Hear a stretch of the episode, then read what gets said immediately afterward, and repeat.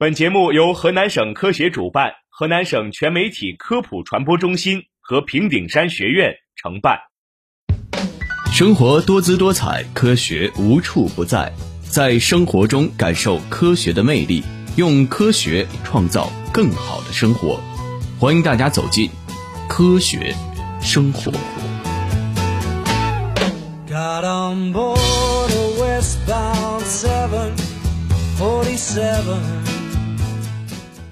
我是主持人川川。我是倩倩。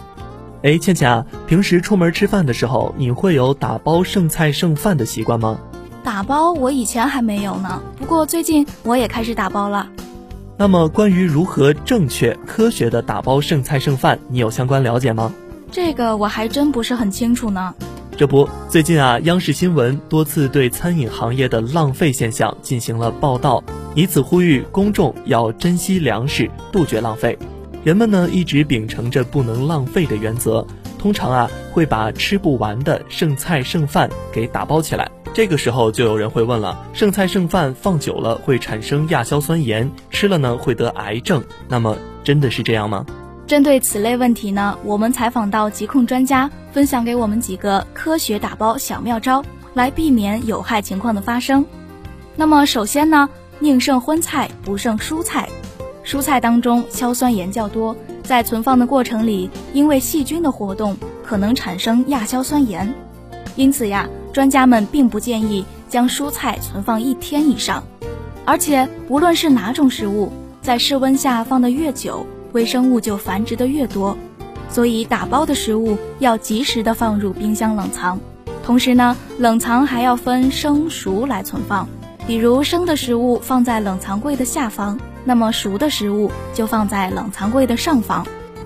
其次啊，打包的食物要分类装好，在不同的食品当中，微生物的污染程度是不一样的。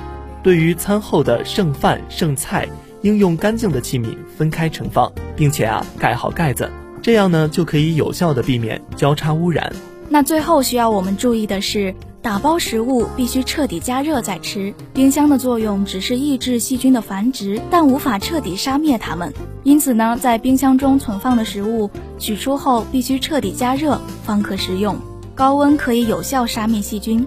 那所谓的彻底加热，是把菜加热到一百摄氏度，并且保持沸腾三分钟以上。如果我们采用微波炉加热的话，就必须保证食物的中部也被完全加热。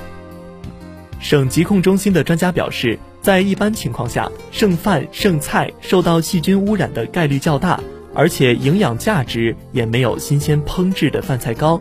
因此啊，经常的吃剩饭剩菜，对健康呢还是会有一定影响的。